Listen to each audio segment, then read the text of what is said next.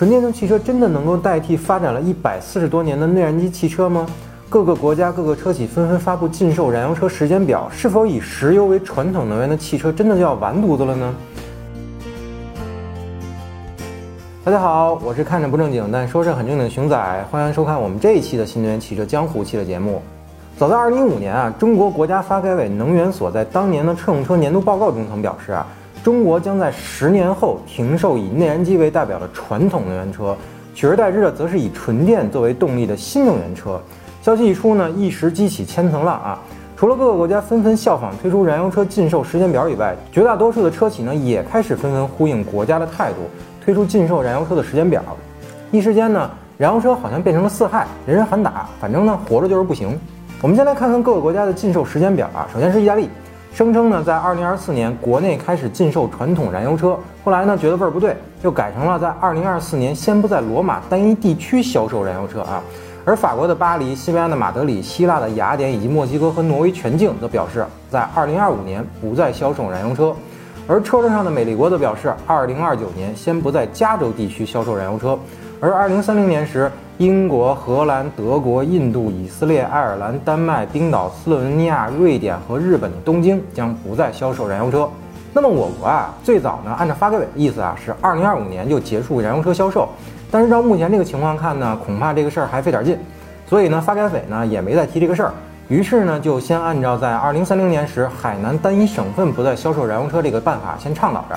而车企方面呢，沃尔沃和吉普以及玛莎拉蒂。则表示，在二零一九年时啊，就不再会生产与销售燃油车，只生产和销售纯电动车和混动车型。但很显然，这三家品牌呢食言了，因为都过去三年了，有些品牌呢连个油改电的车都没搞出来啊。而斯巴鲁和捷豹路虎呢，前者则表示将在二零二零年结束柴油引擎的生产和销售工作，后者则表示在二零二零年实现全面的电动化，同样不再生产和销售燃油车型。而奔驰和福特则纷纷表示，二零二二年停售旗下所有燃油车型。至少福特说，二零二二年林肯肯定不卖燃油车了。至于福特汽车呢，要到二零二五年才能全面禁售燃油车。当然了啊，这是很小一部分车企禁售燃油车的状态啊，还有很多车企禁售的计划表呢，在二零二五到二零三零年之间。但至少目前来看呢，无论是国内车企还是国外车企啊，都无一例外的爽约十年了。没有一家品牌呢是按照自己发布的禁售时间表来执行这个燃油车禁产禁售的工作的。所以呢，车企禁售燃油车的话，您各位就听听就得了，没必要当真。只要各国还给燃油车上牌且不罚款，那车企就绝对不会停售燃油车。那么，为什么各个国家一定要推出燃油车禁售时间表呢？其实这个事儿也不是什么秘密了啊，因为各路专家呢早就分析溜够了。本质上呢，还是能源格局和能源安全的问题。但这个事儿呢，我们制片人不让说，所以呢，我们就先来分析一下这个国家禁售燃油车啊，到底符不符合实际情况吧。首先，我们需要明确两个时间节点啊，就是一战和二战。那一战的时候呢，这个世界是被煤推动的，也就是蒸汽机时代；而到了二战呢，经历了工业革命，世界就变成由石油来推动了啊。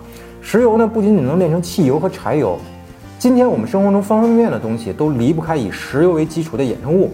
而在经历了科技革命之后啊，电的作用也不再是简单的点灯和充电那么简单了。但是电相比石油而言啊，在国家战略层面上，能源自主率显然是更高的。而在取电的方式上啊，各国基本都可以自力更生。有煤的国家呢，靠火箭烧煤，或者靠风力、水力、太阳能这种清洁能源取电；技术发达一些的呢，靠核电发电。像法国啊，百分之七十五的电都是来自于核电啊。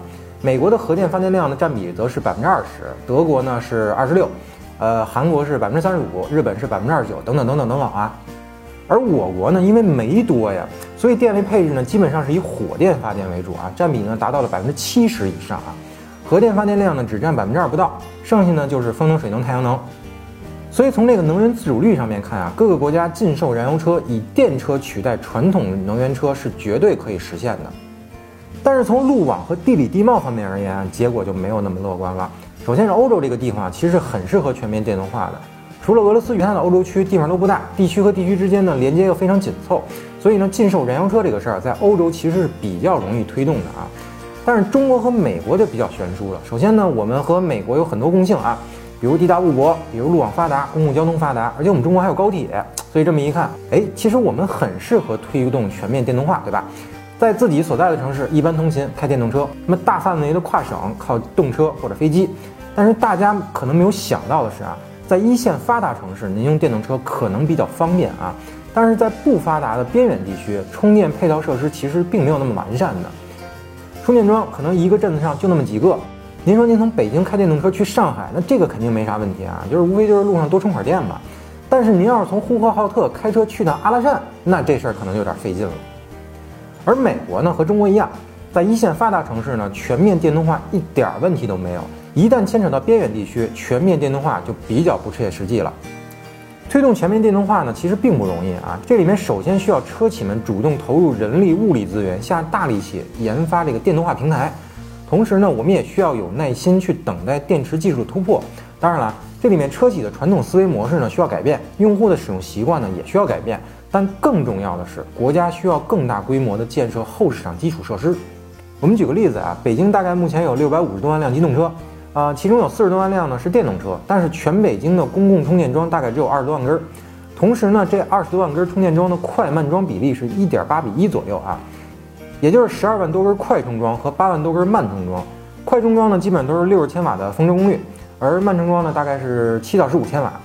七八十度电的车啊，快充到满大概需要一个小时出头的时间，而一百度电的车啊，充满则需要一个多小时的时间。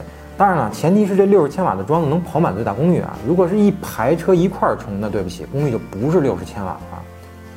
除了不到两块钱每度的电费外，您可能还要交停车费。当然，钱不是最重要的啊，重要的是，如果这四十多万台电动车蜂拥的去充电，那这个时候充电桩还够用吗？电力系统又能支持吗？赶上油价上涨的时候啊，那加油站门口还得排大队呢。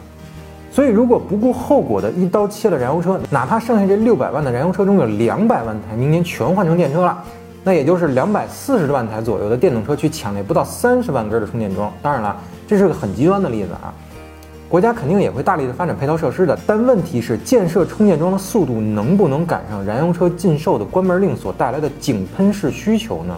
而这才是最核心的问题。一百四十多年的汽车工业发展不是一朝一夕就能改变的。电动车呢，想几年之内就取代燃油车，更是不可能的事情。因为事物的发展呢，都是有惯性的啊。而熊仔我呢，可以非常笃定的预言，十五年之内，电动车不可能取代燃油车。最后呢，借用国家新能源汽车项目专家组组长王炳刚先生的话来结束今天的内容吧啊，不建议制定燃油车禁售时间表，因为这不符合中国国情。好了，还是打广告吧。欢迎大家一键三连、点赞加关注支持我们。如果您对本期内容有什么看法，欢迎通过评论区与我们互动。本期节目就到这里，下期再见，拜拜。